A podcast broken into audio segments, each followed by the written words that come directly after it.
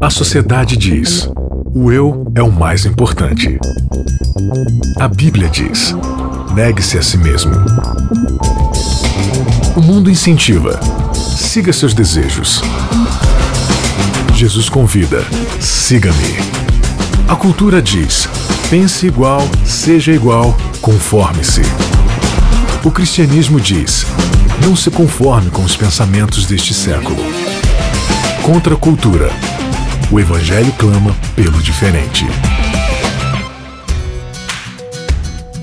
Começando mais um Contra Cultura, chegando para você aqui através da Rádio Novo Tempo e do nosso podcast.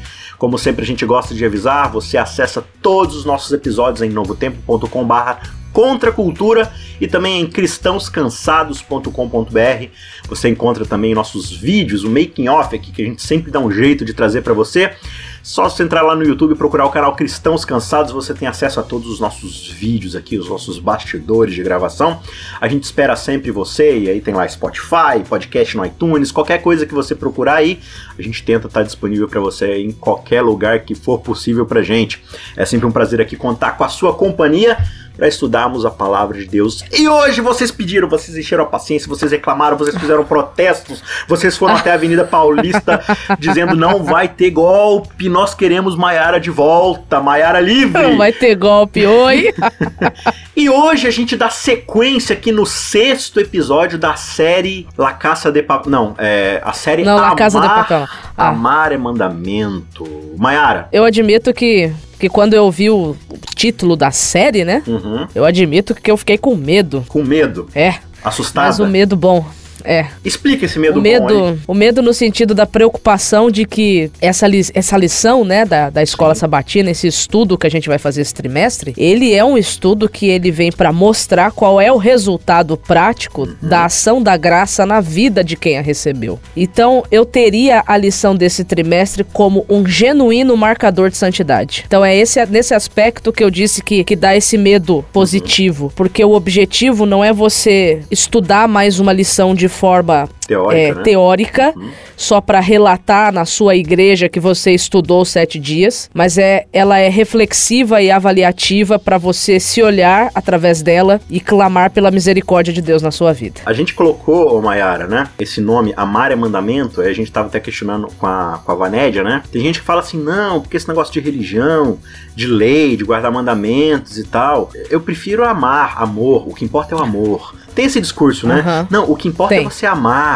é, é o amor e tal. Gente, vamos combinar um negócio? É muito mais difícil você amar dentro dos moldes bíblicos do que guardar uma série de leis. Porque verdade. quando você olha pra Bíblia e vê a exigência da abrangência, do tamanho do amor divino, que ele coloca como prioridade no sentido da prerrogativa de colocar como referência o amor divino, gente, olha pro evangelho, olha pra cruz e veja o que que é o amor. Aí você vem me dizer verdade. se, né, não, o que importa é o amor. Claro que o que importa é o amor. Só que o amor, amigo, não é tipo assim, ah, eu gosto de fulano, ah, eu sou apaixonado por fulano. Amar é você estar disposto a morrer, inclusive por aquelas pessoas que te odeiam e te fazem o mal. Exatamente. Porque o próprio Jesus vai falar, vocês acham, né, que vocês fazem grandes coisas porque vocês amam quem te ama de volta? Qualquer pagão, É. qualquer mundano, qualquer secular faz isso, né? E aí você vai também derrubar aquela falácia de que o amor de Deus é água com açúcar. Então tá, vamos ver se a gente tá bebendo essa água com açúcar, né? De verdade, genuinamente, né? É, aí tem gente que é dia- cristão diabético, né? É.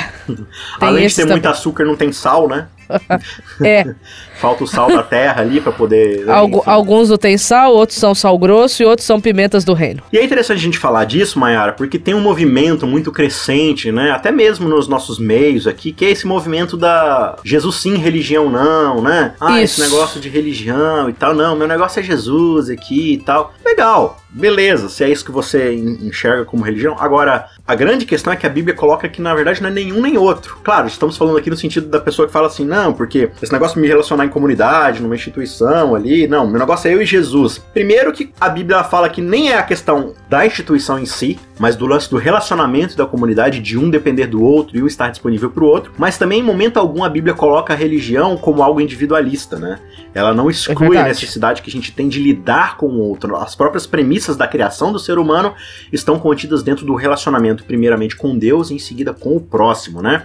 Exatamente. Então, Mayara, seguindo aí, né, já que no quinto episódio a gente falou sobre o clamor dos profetas, sobre aí todo o discurso dos profetas em relação à injustiça, à impiedade que Israel estava cometendo e como os profetas eram chamados a adverter o povo, hoje Sim. a gente vai dar uma sequência a esse episódio, mas levando em direção à verdadeira religião, ao, ao clamor de adoração genuína a Deus que os profetas advertem o povo, né? Porque o povo de Israel tinha suas liturgias, suas festas, seus sacrifícios, e eles colocaram todas as suas fichas, toda a sua aposta ali é, em seguir perfeitamente ali essas regrinhas de liturgia, de doxologia, mas os profetas parecem dizer que não era exatamente isso que Deus estava esperando. Então, Sim. por isso que o episódio de hoje da nossa série Amar é Mandamento, o sexto episódio, se chama O Culto que Deus aceita. Mayra, nas Eu suas adorei. andanças aí, pelas pregações e igrejas, o pessoal te questiona muito sobre esse negócio de quais, quais são as músicas Sim. que pode, que não pode, qual é a liturgia que é certa, onde o púlpito tem que ficar, como é que é a programação. O pessoal discute muito isso? Discute, ainda se discute isso. Eu confesso que diminuiu muito de uns anos para cá, mas isso ainda é discussão, motivo de discussão em algumas comunidades locais por onde eu tenho passado. E eu acho tão interessante que quanto mais a gente vasculha a Bíblia atrás de uma resposta dessa, mais em silêncio o Senhor Deus fica. Porque o culto para Deus é algo que a Bíblia vai mostrar para nós, né? E nós vamos conversar sobre isso agora. É algo que vai muito mais além de liturgia e doxologia, uhum. né? Ele vai mostrar que a liturgia tem que ser a vida. A vida tem que ser uma liturgia a Deus, né? É, é bem interessante, ô Mayara, porque quando a gente lê Êxodo, Levíticos, Deuteronômio, a gente vê ali muitas instruções sobre o tipo de religião e o tipo de cerimônia que Israel vai realizar. Você tem regra para tudo, né? Os cultos, é, os sacrifícios, como devem ser feitos, instruções muito específicas, né? Da própria, do próprio lugar onde seria a casa de habitação divina no meio do povo, né? É, os móveis, toda essa questão da liturgia ali dentro do santuário, ela é muito específica. E a gente, como ser humano, a gente tem a mania de se ligar aos símbolos, né? É, é impressionante. Sim. Israel, ao invés dele olhar para essa simbologia, para essa liturgia e entender a mensagem pedagógica que Deus estava passando, eles entendem que a finalidade do seu envolvimento com Deus é simplesmente esses símbolos, né? É, eu gosto Isso. de dar esse exemplo, né? Você sai para acampar, você pega seus amigos ali, compra uma barraca lá no shopping ou numa loja aí de acampamento, você pega a estrada e vai acampar. Aí você chega no meio da, da, da, rodovia em determinado lugar e você encontra uma plaquinha escrita assim, ó, área de camping a 5 km. Aí você para o carro no acostamento, tira sua barraca e arma sua barraca do lado da plaquinha. Você é retardado para fazer uma coisa dessa? Óbvio que não, né? Então toda essa simbologia que Deus está colocando diante do povo é para que apontasse para um propósito diferente. Lá na frente, na cruz que o Salvador iria carregar, e de volta lá no Éden para aquilo que Deus havia criado eles para serem, né? E aí quando a gente chega no período dos profetas, claro que você vê uma impiedade crescente desde lá de trás, nunca se resolveu, mas a coisa parece que degringolou de vez no período da monarquia, especialmente depois do reino dividido ali, né? Onde Israel vai para um Sim. Lado e Judá vai para o outro e tudo mais. E aí você vê uma impiedade crescente no meio de Israel, no, no trato com o outro, na exploração dos mais pobres, dos desfavorecidos no meio da sociedade, mas eles estavam ali fielmente na igreja todo sábado, ali prestando seus sacrifíciozinhos, seu como todo se isso sábado, fosse, né? todo, todo dia oferecendo sacrifício, né? Então, assim, Vamos ler, ô Mayara, algumas mensagens proféticas aqui. A gente já fez isso na, na lição 5, né? No episódio 5. Vamos ler. Mas agora vamos ver especificamente aí alguns trechos que falam sobre o verdadeiro culto, sobre a forma como Deus de fato quer ser adorado. E a gente vai traçar aí alguns paralelos para tentar entender o que isso significa para nós hoje, certo? Amós capítulo 5, versos Sim. 21 a 24. Sinto imenso desprezo de suas festas religiosas. Já começamos bem. Não suporto suas reuniões solenes. Ele tá falando não suporto suas reuniões bagunçadas? Não. Ele tá falando não suporto suas nenhuma. reuniões pós-modernas? Também emergentes, não. cheias de músicas não. agitadas? Qual reunião não. que ele não aceita aqui? A solene. A solene, a, a, tranquila, a com música de piano. A tranquila. A com harpa. É, essa hum. mesmo, isso. Não aceitarei seus holocaustos nem suas ofertas de cereais. Não darei a mínima atenção para suas melhores ofertas de paz. Para sua expressão mais bacana de louvor aqui, eu não estou nem aí. Verso 23. Chega dos seus ruidosos cânticos de louvor. Seriam ah, esses cânticos ruidosos por ser percussivo, amigo? Eu acho, porque na verdade eles tocavam rock naquela época. Muito provavelmente. Pop rock, será? É, só que com harpa. Mas é harpa? Ah, não é? Não é percussão, é harpa? harpa talvez seja um instrumento mais conservador aí de, de adoração divina, até parece que Não, o mais né? santo. Na visão de muitos, inclusive, vai ser o instrumento tocado no céu. Então, algo de errado não está certo aqui com a harpa, né? É, parece que Deus está criticando exatamente isso. Não ouvirei a música de suas harpas. E aí ele diz no verso 24: Ao invés disso, eu quero ver o quê?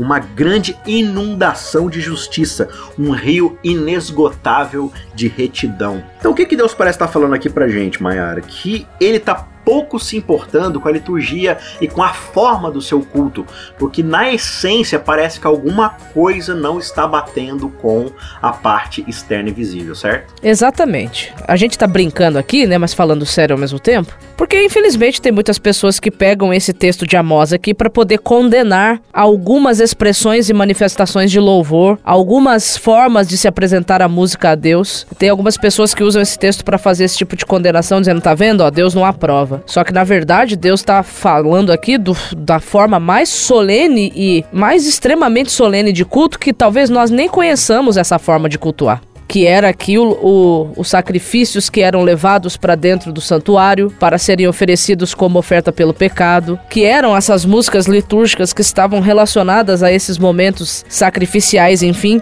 E ele está mostrando aqui que religião é, não é necessariamente é, você ir a um templo oferecer algo que aparentemente está belo ou bonito. Se isso não vier acompanhado de alguma outra, outras coisas que foi o que você leu aí no verso 24, falando de justiça e retidão. Então aqui ele está condenando uma vida, né? Pelo menos dá a entender isso se você começar a ler desde o capítulo 1, né, uhum. de preferência. Você vê que a pessoa ela é, ela tem uma uma forma de ser dentro do templo e outra forma de ser fora do templo. E isso desagrada muito a Deus, porque não existe essa dicotomia. Perfeito, é aquele tipinho de pessoa que fala, não, porque não sei o que lá na minha vida espiritual. Como se houvesse uma esfera da sua vida onde você dedica para Deus e outra que você vive para si mesmo, né? Exatamente, e era o que estava acontecendo aqui, e Deus não está escrevendo aqui para um povo que ele não conhece, ele está escrevendo aqui para o povo que ele separou para ser dele. Devemos lembrar que, junto com as regras e leis e instruções divinas sobre culto, lá em Levíticos, Deuteronômios e Êxodo, estão também leis de trato ao próximo, né? Exatamente. De justiça e equalidade dentro de uma civilização que foi separada para espelhar o caráter divino, né? Legal. Esse verso de Amós, esse texto de Amós é um texto muito forte e que já dá amostras Sim. aí pra gente do que, que Deus espera de fato de um culto, de um serviço autêntico de louvor, né? Mas aqui em Jeremias 7, que também tem vários disclaimers divinos em relação ao que ele espera do seu povo, tem um trecho muito interessante aqui no que diz respeito à devoção que se tem com a casa de Deus. A gente Sim. Tem, Mayara, assim, um, um costume, vem de um tempo já de falar assim, olha,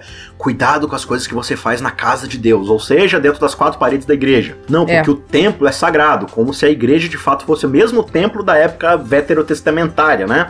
Tem até gente que separa lá, não, o púlpito é o Santíssimo e, o, e as cadeiras são o santo. Devemos lembrar para você que na época do santuário, os crentes não podiam entrar nem mesmo no santo. Que dirá o Santíssimo, né? Não, quem dirá então, o assim, Santíssimo? Se de fato a igreja fosse templo, tava todo mundo fulminado, porque, né? Nós somos todos pecadores.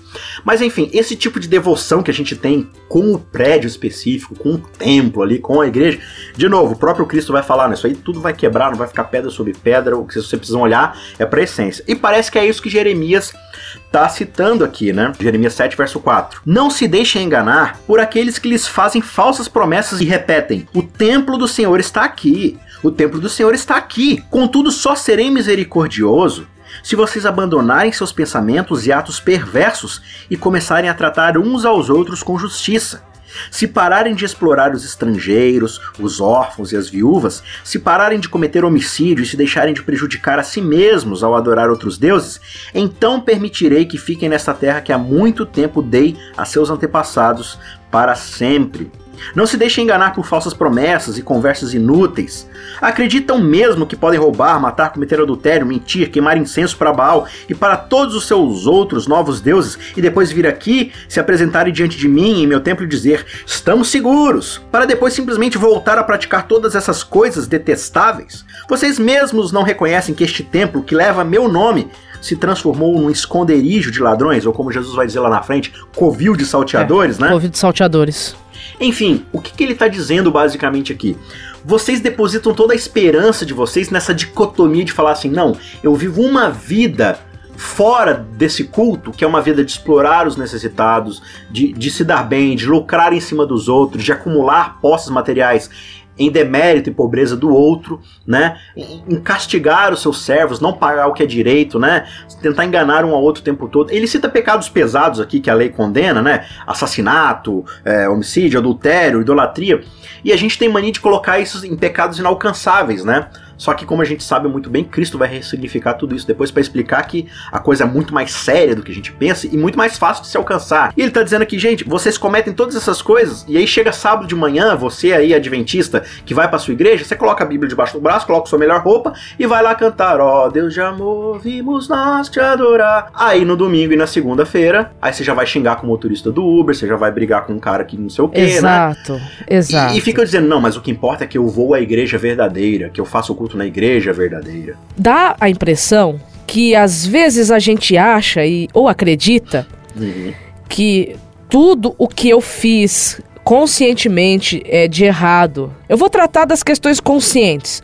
Porque aquelas que são involuntárias, a gente ainda sofre por elas, né? Claro. Mas aquelas que parece que já se tornaram parte de nós, parece que a gente não, não dá muita importância, né? Mas é interessante isso que você tá falando, que às vezes parece que dá a sensação de que não tem problema se eu fiz essas coisas que o texto aqui tá dizendo e como você disse aí, né, se eu xinguei, se eu maltratei, se eu maldisse, enfim, desde que no sábado eu esteja com o meu dízimo, com a minha oferta e que eu esteja lá. Cantando a música certa, no ritmo correto. Pelo que dá a entender, a, a religião, tanto daquela época como hoje, ela girava muito em torno das coisas que a gente pode fazer para se sentir bem. No passado a gente sabe que a religião girava muito em torno do templo. Tudo girava em torno do templo. E hoje eu vejo que não é tão diferente. Parece que as coisas que a gente faz só serve se elas estiverem intimamente relacionadas com o templo. Se não tiver relacionado com a igreja, parece que não foi algo legítimo ou, ou digno.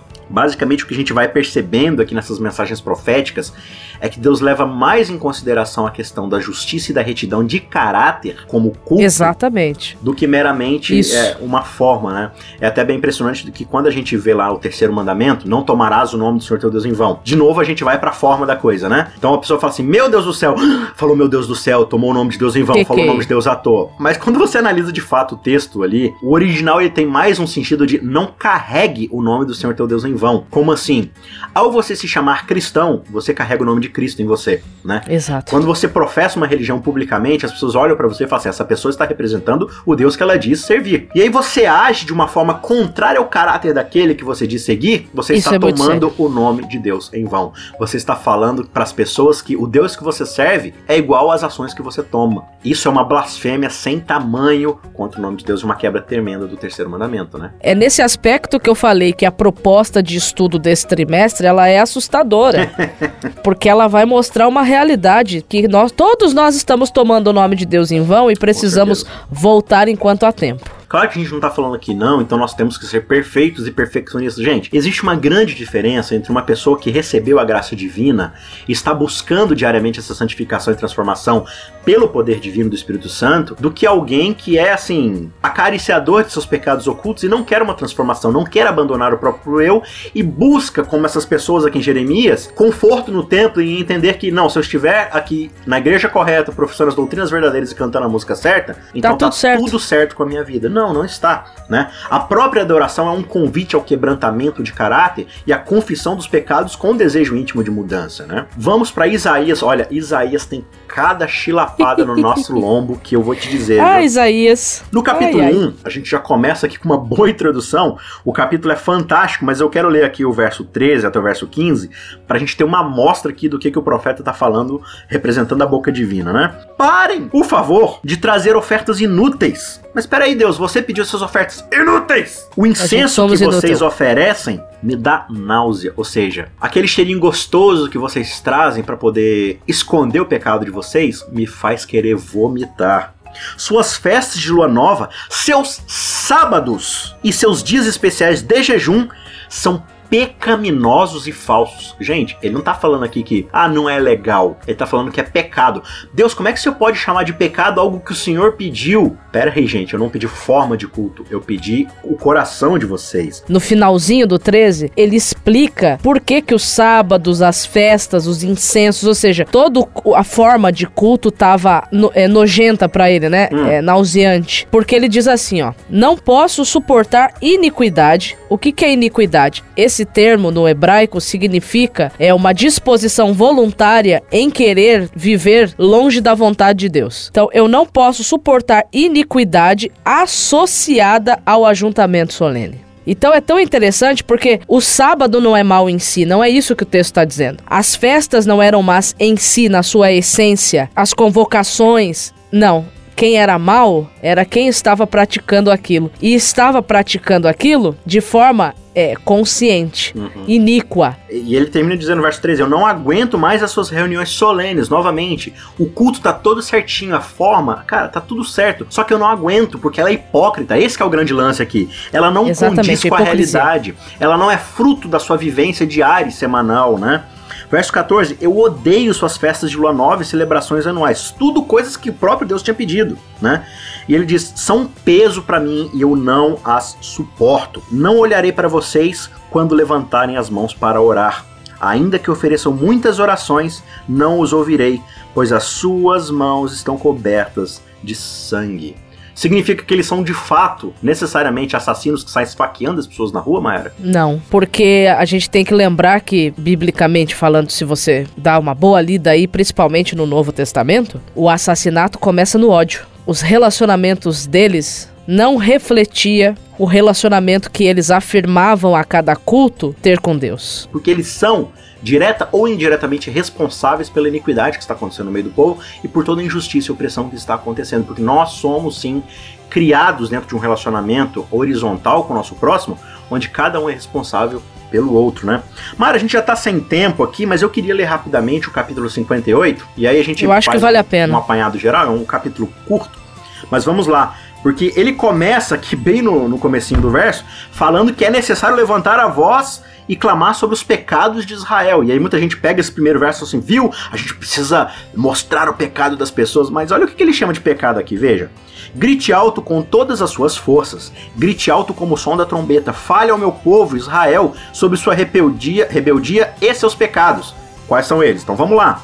Apesar disso, agem como se fossem piedosos, boas pessoas ali, né, que fazem o que é certo vêm ao templo todos os dias e parecem ter prazer em aprender a meu respeito. Agem como nação justa que jamais abandonaria as leis de seu Deus. Pedem que eu atue em favor deles e fingem querer estar perto de mim. E dizem: Jejuamos diante de ti, por que não prestas atenção? Nós nos humilhamos com severidade e tu nem reparas. Vou lhes dizer o porquê. Eu respondo: É porque jejum para satisfazer a si mesmos. Enquanto isso, vocês oprimem seus empregados.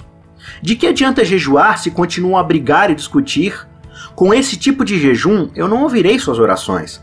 Vocês se humilham a cumprir os rituais, curvam a cabeça como junco ao vento, vestem-se de pano de saco e cobrem-se de cinzas.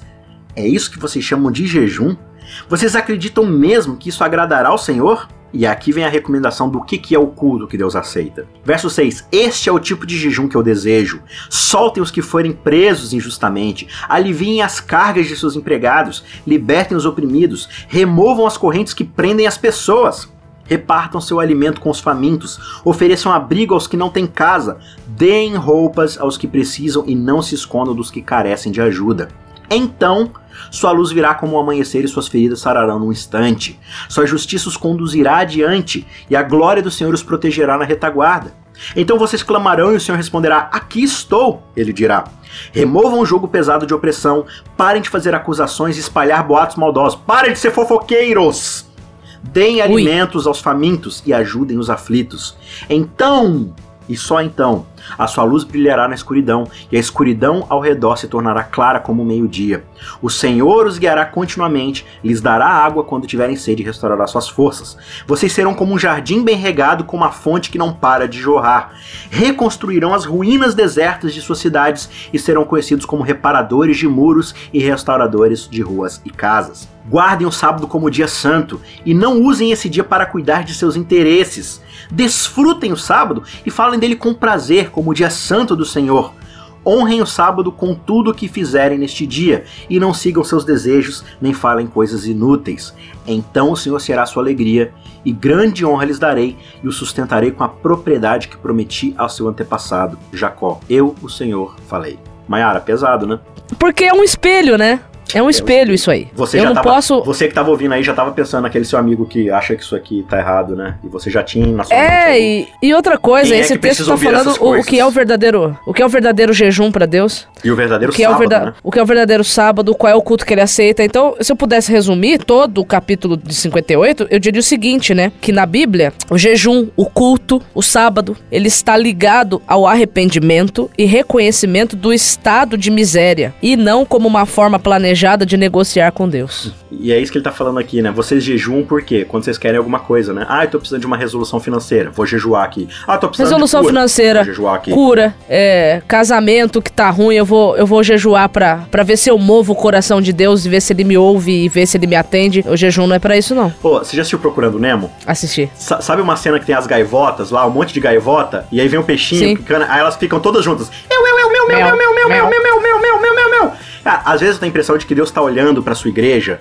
e ele vê aquele monte de cabecinha ali, olhando pro púlpito, e quando eles estão cantando os seus hinos, o que Deus tá ouvindo é um monte de cristãos cantando meu, meu, meu, meu, eu, eu, eu, meu, meu, me dá, me dá, quero, quero, quero, né? É os quero, quero, cristão quero, quero, né? É o cristão quero, O que quero. Deus está falando aqui em Isaías 58 é, gente, o jejum que eu entendo como verdadeiro é quando vocês jejuam de si mesmos. É quando você se abstém de si mesmo por amor ao outro. Perfeito. E você sabe que o outro não vai ter nada em troca pra te dar. Amar, meus queridos ouvintes, é mandamento, é lei, é o que Deus espera do seu povo, é aquilo que nós fomos criados para ser. Portanto, da próxima vez que você for a um culto e quiser prestar solenemente a sua adoração a Deus, olhe para o seu coração, olhe para a escuridão que há no seu coração e fala: Senhor, remove isso de mim, me ajuda pela tua graça, me transforma para que eu possa ser aquilo que o Senhor me criou para ser, olhando para o meu próximo e olhando aquilo que eu posso fazer pelo meu próximo. Pode ter certeza que uma música muito mais solene e aceitável a Deus do que um ritmo musical é quando você olha para o seu próximo e enxerga nele a imagem de Deus e você faz tudo o que é possível para polir a sujeira e tirar a escuridão daquela imagem de Deus no seu próximo. E aí, Deus vai falar lá na frente: quando você faz isso com qualquer um que seja minha imagem e semelhança, você está fazendo diretamente a mim. Esse é o louvor que Deus aceita e essa é a religião que Ele espera de nós. A gente ora, né, Mayara? Para que nós sejamos Sim. vítimas desse tipo de jejum e desse tipo de, de, de sondamento da nossa alma, né?